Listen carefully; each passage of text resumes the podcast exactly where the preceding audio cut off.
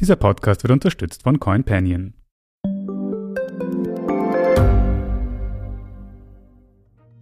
Ich bin Antonia Raut. Ich bin Tobias Holub. Das ist Thema des Tages, der Nachrichtenpodcast vom Standard.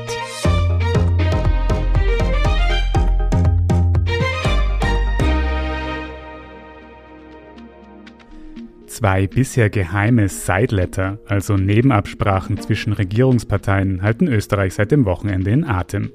Denn die türkisblauen und türkisgrünen Sideletter liegen seit wenigen Tagen der Öffentlichkeit vor. Was macht diese Dokumente so brisant? Wie üblich sind solche Geheimabsprachen in der Politik und bei Regierungsbildungen? Gefährden die Leaks womöglich die Regierungszusammenarbeit?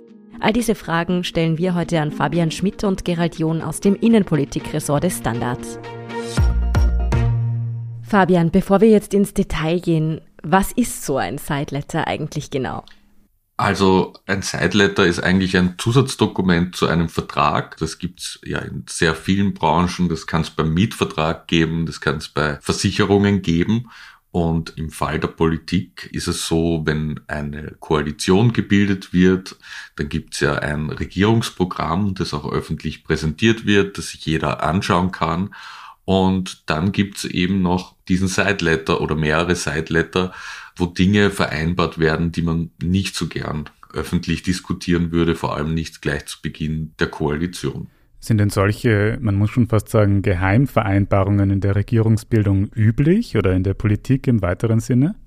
Ja, also in der einen oder anderen Form ist das absolut üblich.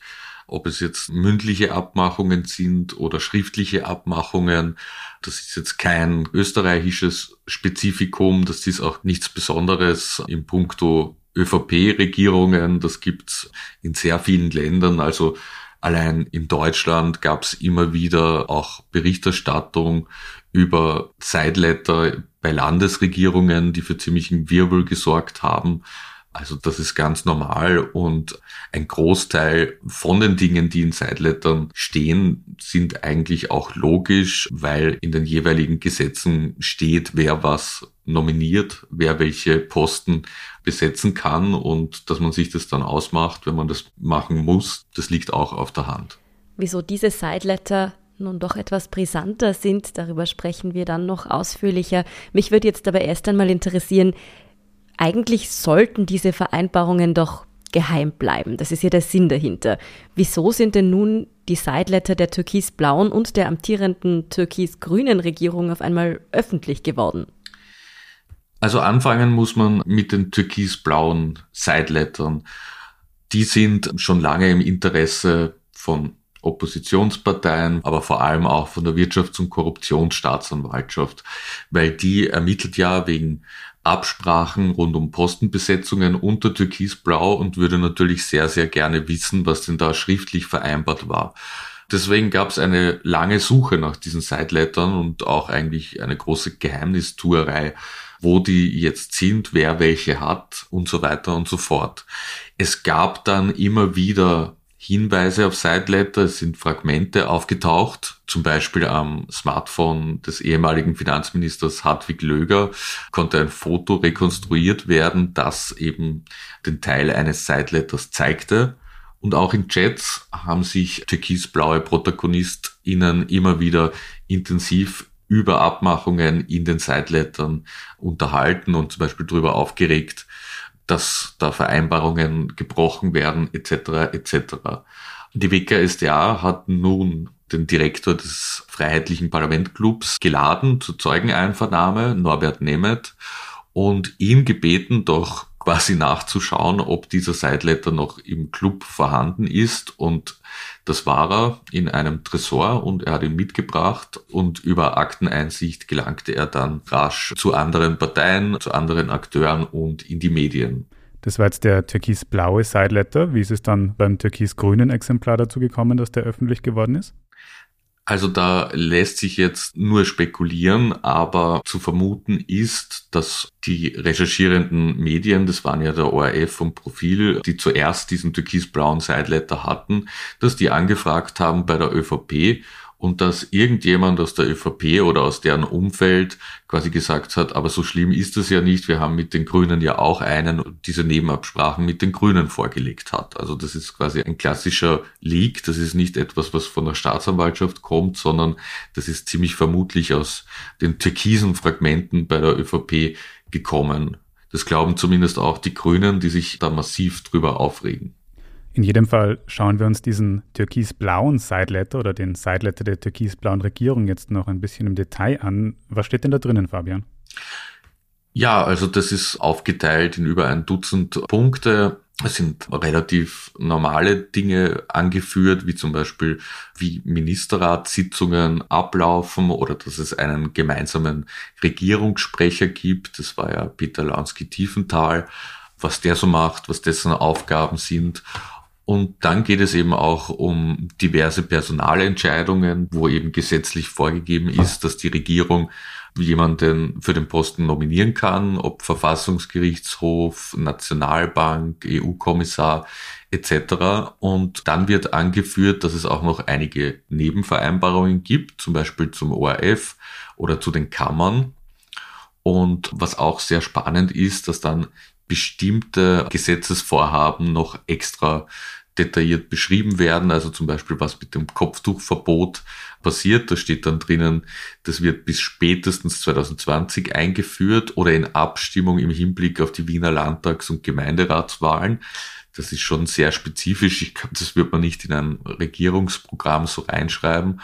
Und ja, um verschiedene Kompetenzen geht es auch und wie das Budget aussieht bei einzelnen Ministerien, also dass mehr Budget für Bildung, mehr Budget für innere Sicherheit bereitgestellt wird. Einige Passagen sind da definitiv einfach Usus, sich darüber vorab abzusprechen und das auch nicht ins Regierungsprogramm zu schreiben. Aber dann gab es ja doch Stellen, die du und andere Kolleginnen im Standard als heikel eingeordnet hätten. Worum geht's da? Ja, also heikel ist vor allem die Frage der Vorstandsbestellung bei der staatlichen Beteiligungsgesellschaft. Da ist der Satz zu lesen, der Vorstand der Beteiligungsgesellschaft wird durch die ÖVP nominiert. Jetzt muss man sagen, damals war diese staatliche Beteiligungsgesellschaft noch die ÖBIP. Und da war es gesetzlich auch so vorgesehen, dass der Finanzminister deren Geschäftsführer, also deren Vorstand, direkt bestellt. Allerdings Gleichzeitig war auch schon geplant, dass dieser ÖBIB eben umgewandelt wird in die ÖBAG. Und dort wurde dann ja bekanntlich Thomas Schmid mit zweifelhaften Mitteln zum Alleinvorstand.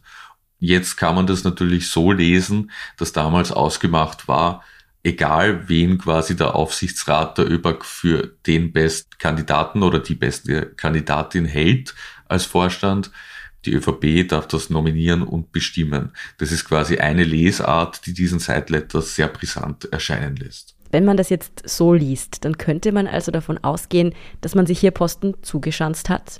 Genau, also wenn man das so liest, dann wäre das etwas, was durchaus in den Bereich des Strafrechtlichen auch gehen könnte, weil, wie gesagt, der Aufsichtsrat muss den Vorstand ernennen und nach einem Auswahlverfahren eben den Besten oder die Beste zum Chef machen und nicht den oder die sich eine Partei wünscht. Ebenso brisant könnten einige Aussagen aus den Sidelettern für den Altkanzler Sebastian Kurz werden. Was bedeutet denn dieses Dokument oder diese Dokumente für die Ermittlungen gegen Kurz? Ja, da geht es genau um diese Frage, weil Sebastian Kurz ja vor dem U-Ausschuss seine Beteiligung an Personalentscheidungen in der staatlichen Beteiligungsgesellschaft ÖBAG sehr heruntergespielt hat und als sehr minimal bezeichnet hat. Deswegen wurde dann ja auch von der WKSDA ein Verfahren eingeleitet wegen des Verdachts auf Falschaussage. Und wenn man das jetzt so liest, wie wir gerade besprochen haben, nämlich dass der Vorstand durch die ÖVP nominiert wird, dass die ÖVP also schon damals daran gedacht hat, dass es Thomas Schmid werden sollte, dann kann man nicht sagen, dass Kurz das nicht gewusst und nicht vorangetrieben hat, denn immerhin trägt ja das Dokument auch seine Unterschrift. Aus seinem Umfeld heißt es freilich, das war nur auf die damalige ÖBIP bezogen, nicht auf die ÖBAG und da war natürlich gar nichts irgendwie Verwerfliches drinnen zu finden. Was in den türkis-grünen Sidelettern drinnen steht und was diese ganze Causa darüber hinaus für die österreichische Politik noch bedeuten könnte, das besprechen wir nach einer kurzen Pause. Bis hierhin auf jeden Fall vielen Dank für die Ausführungen, Fabian Schmidt. Sehr gern. Wir sind gleich zurück. CoinPanion begleitet dich mit Hilfe einer App auf deiner Reise in die Welt von NFTs, Metaverse und Krypto. Mit CoinPanion investierst du automatisiert in smarte Portfolios statt in einzelne Assets. Starte jetzt mit nur 50 Euro und sichere dir mit dem Code THEMA20 einen Einzahlungsbonus von 20 Euro on top. Investiere heute noch in die Welt von morgen mit CoinPanion, deinem Kryptomanager. www.coinpanion.at Gerald, was ist denn jetzt mit dem türkis-grünen Sideletter? Was steht hier drin? Ja, eigentlich sind es ja mehrere Side-Letter, wenn man sagen will, weil äh, es ist nicht nur einer, sondern mehrere Papiere. Und ja, unter anderem steht im Modus Vivendi drin, wie denn die Koalitionsparteien miteinander umgehen wollen. Da geht es darum, wie der Ministerrat abzulaufen hat, wie man im Parlament miteinander umgeht. Dazu werden verschiedene Personalfragen festgeschrieben. Also da geht es jetzt um Posten im staatsnahen Bereich, im Wesentlichen darum, um solche, wo die Regierung schon das Nominierungsrecht hat. Und ÖVP und Grüne schreiben da halt fest. Also in dem Fall dürfen die Grünen einen nominieren und in dem Fall die ÖVP. Da geht es zum Beispiel um den Verfassungsgerichtshof, dem Vizepräsidenten dort, wo die Grünen zum Beispiel ein Nominierungsrecht eingeräumt bekommen, im Verwaltungsgerichtshof auch, wo der Präsident, sollte der nachzubesetzen sein, von der ÖVP besetzt werden kann und so weiter und so fort. In der Österreichischen Nationalbank, auch im ORF. Die dritte Schiene ist sozusagen, das sind verschiedene inhaltliche Vereinbarungen und das ist das, was jetzt innerhalb der Grünen für ein bisschen Aufregung sorgt. Da sind Dinge festgeschrieben worden, die so nicht drinnen stehen im Koalitionspakt. Eben ein Kopftuchverbot für Lehrerinnen und eine Beseitigung der sogenannten Hackler-Regelung. Das ist eine sehr umstrittene Frühpensionsvariante. Du hast es schon angesprochen, insbesondere die Passage zum Kopftuchverbot für Lehrerinnen hat in den letzten Tagen für großen Wirbel gesorgt, besonders unter den Grünen. Wieso haben sich denn die Grünen eben im Koalitionsvertrag nicht auf dieses Verbot einigen können, im Sideletter jetzt aber schon? Ja, also es dürfte auf jeden Fall, soweit das nachzuprüfen ist, so gewesen sein. Also Sebastian Kurz, der Koalitionspartner und damalige ÖVP-Chef, wollte unbedingt dieses Kopftuchverbot für Lehrerinnen haben. Für Schülerinnen hat es zu dem Zeitpunkt ja eh schon gegeben im Gesetz. Für die Grünen war das ein No-Go. Die wollten da einfach nicht zustimmen, kein Gesetz machen. Man hat sich nicht darauf geeinigt. Dann hat die ÖVP offensichtlich gesagt, ja, na gut, wenn die Grünen nicht zustimmen, das können wir eh ohne dies mit unserem Ministerium, mit dem Bildungsministerium per Erlass durchbringen. Die Grünen haben gesagt, okay, wir wollen da aber auf keinen Fall mit. Aber der Sebastian Kurz hat offensichtlich darauf bestanden, dass das im Sideletter steht, nämlich wenn es dann das Bildungsministerium macht, damit die Grünen nicht sagen, na, wir haben davon nichts gewusst und das ist ja ein Koalitionsbruch. Also er wollte das offensichtlich deswegen, dass das drin steht. Es kann auch natürlich die Motivation mitgespielt haben, um das den Grünen bei der nächsten Gelegenheit, ja, umgangssprachlich gesagt, reinreiben zu können und zu sagen, na, ihr dreht immer so auf, aber ihr habt ja genauso zugestimmt, dass ihr das gemacht habt. Ne? Und die Grünen, so ist zumindest die offizielle Auskunft von Kogel und Mauer, haben gesagt, ja, das ist für uns akzeptabel akzeptabel, weil sie meinten, das ist sowieso nie rechtlich möglich. Es hat ja der Verfassungsgerichtshof das Kopftuchverbot für Schülerinnen aufgehoben und die Grünen meinten, ein so ein Erlass ist auf jeden Fall rechtswidrig. Kein Ministerium werde den wahrscheinlich durchsetzen. Es wird nie dazu kommen. Fragen wir doch den Minister Fassmann oder den Minister Polaschek, ob sie jemals eine Sekunde in diese Richtung gearbeitet haben. Genau nichts. Null. Niente. Bis jetzt haben sie damit nicht Unrecht gehabt, weil das Bildungsministerium hat tatsächlich bis jetzt keine Anstalten gemacht, diesen Erlass umzusetzen, was allerdings nicht unbedingt am Bedenken liegen muss, sondern auch einfach mit der Corona-Krise zu tun haben kann.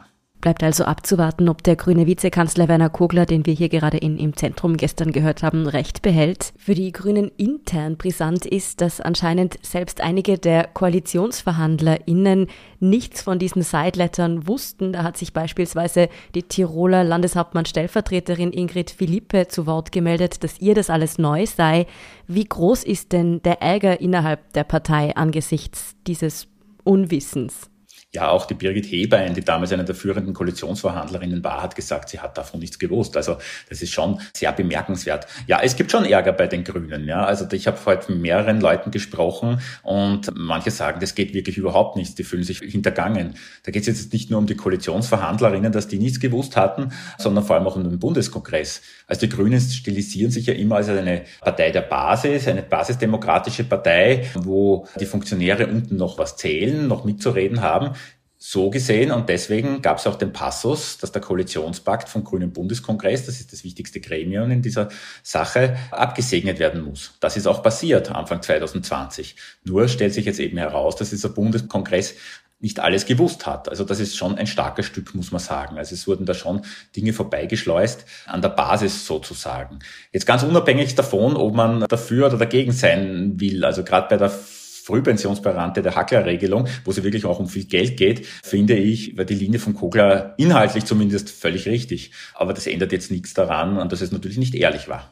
Abseits jetzt von konkreten inhaltlichen Abmachungen, eines haben beide Sideletter gemeinsam, also sowohl der türkis-blaue als auch der türkis-grüne, nämlich dass da wichtige Postenbesetzungen politisch vorausgeplant werden, teilweise auf viele Jahre.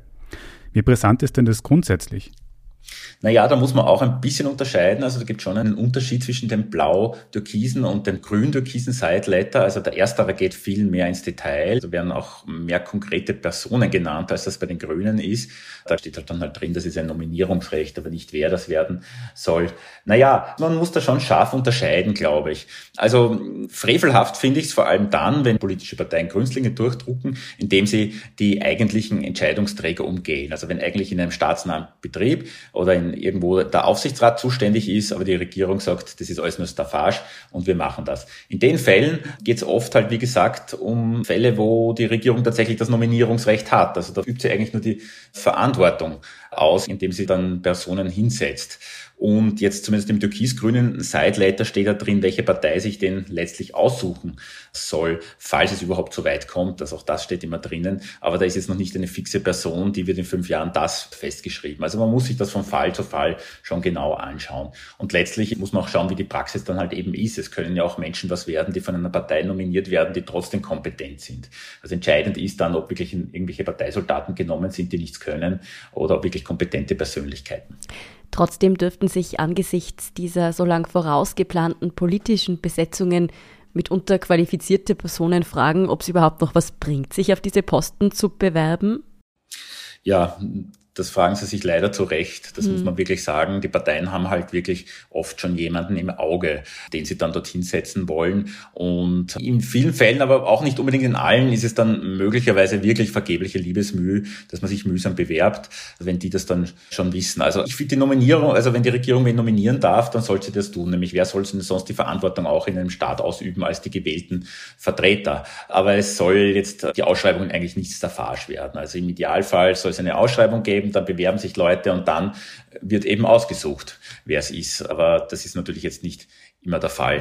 Wiewohl man natürlich schon auch irgendwie anmerken muss zu dieser ganzen Debatte, also so simpel kalkulierbar ist es dann auch wieder nicht, denn jetzt rein nach der Farbenlehre äh, müsste ja es im Verfassungsgerichtshof eine Mehrheit, sagen wir mal, rechts der Mitte geben. Trotzdem hat der Verfassungsgerichtshof neulich zum Beispiel die Sterbehilfe aufgehoben. Also das, was der ÖVP sicher nicht gepasst hat. Also es ist nicht so, dass dann lauter Hampelmänner dort sitzen, die wie Marionetten reagieren auf das, was die Partei will. Was für Auswirkungen könnte denn diese Causa Sideletter jetzt noch auf die Regierung haben? haben? Hm. Naja, zuerst hat es einmal Auswirkungen auf die Debatte bei den Grünen. Also ich glaube, dort gibt es auf jeden Fall Ärger. Und die Grünen sind verärgert über Teile der ÖVP. Also offiziell schieben sie es auf die Partie um den Sebastian Kurz, so wurde das auch schon ausgedruckt wörtlich. Es gibt allerdings auch Grüne, die vermuten, da könnte schon noch die ganze ÖVP dahinter stehen. Hintergrund könnte sein, dass jetzt wieder ein neuer Untersuchungsausschuss beginnt und dass die ÖVP schon einmal argumentativ vorbaut und sagt, ja, na schaut eh her, sind eh alle Parteien gleich, also warum reden wir über unsere Besetzung, wenn nicht über die anderen? Dass darüber hinaus noch die ÖVP irgendwie auf Konfrontationskurs ist und die Koalition sprengen will. Ja, auch da gibt's Mutmaßungen, aber leuchtet mir ehrlich gesagt jetzt nicht ein, denn die ÖVP hat nach wie vor kein Interesse an Neuwahlen. Also ich bin jetzt sehr vorsichtig geworden, schon was Prognosen betrifft in den letzten Jahren, weil es so oft anders gekommen ist und so viel Unerwartetes passiert ist. Ich glaube nicht, dass an der Causa Seitleiter jetzt die Regierung zerbrechen könnte, weil im Kern argumentieren Nehammer und Kogler eigentlich auch ziemlich gleich. Ja, und trotzdem, als wäre es in der österreichischen Innenpolitik noch nicht spannend genug gewesen in den letzten Wochen und Monaten, kommen jetzt noch Geheimpapiere zu Postenbesetzungen dazu, die uns auf jeden Fall einen Einblick geben, wie die Regierungsverhandlungen hinter den Kulissen funktionieren. Vielen Dank für diese Ausführungen, Gerald John. Bitteschön. Wir sind gleich zurück. CoinPanion begleitet dich mit Hilfe einer App auf deiner Reise in die Welt von NFTs, Metaverse und Krypto. Mit CoinPanion investierst du automatisiert in smarte Portfolios statt in einzelne Assets. Starte jetzt mit nur 50 Euro und sichere dir mit dem Code THEMA20 einen Einzahlungsbonus von 20 Euro on top. Investiere heute noch in die Welt von morgen mit CoinPanion, deinem Kryptomanager. www.coinpanion.at Und hier ist, was Sie heute sonst noch wissen müssen. Erstens, die Omikron-Welle hat Österreich nach wie vor fest im Griff.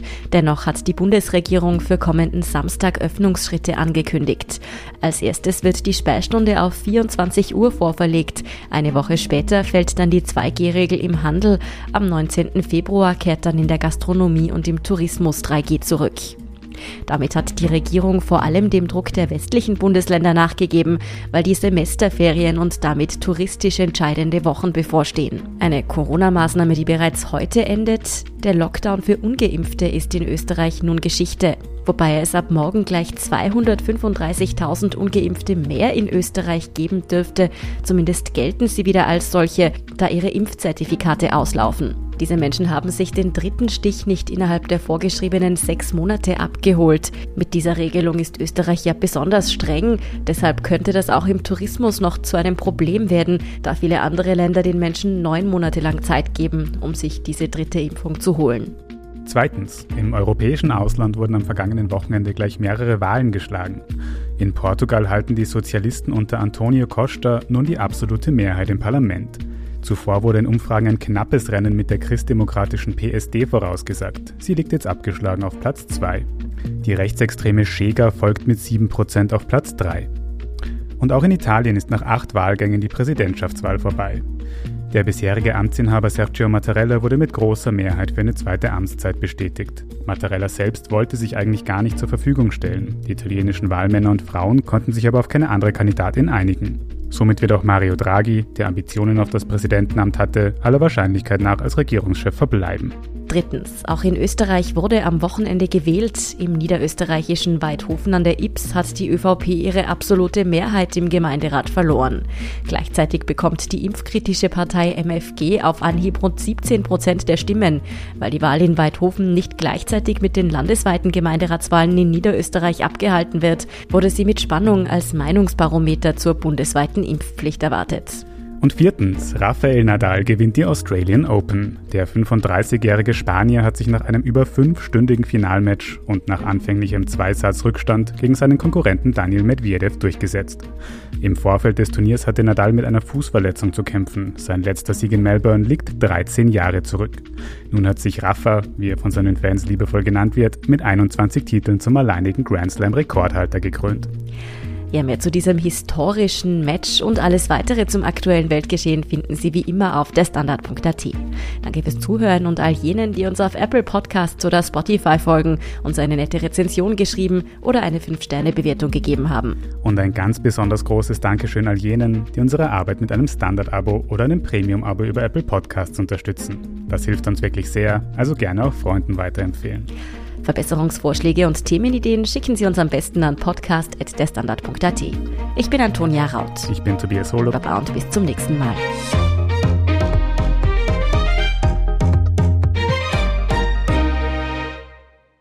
CoinPanion begleitet dich mit Hilfe einer App auf deiner Reise in die Welt von NFTs, Metaverse und Krypto.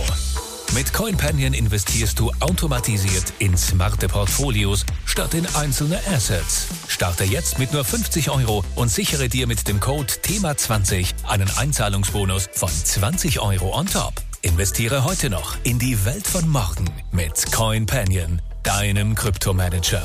www.coinpanion.at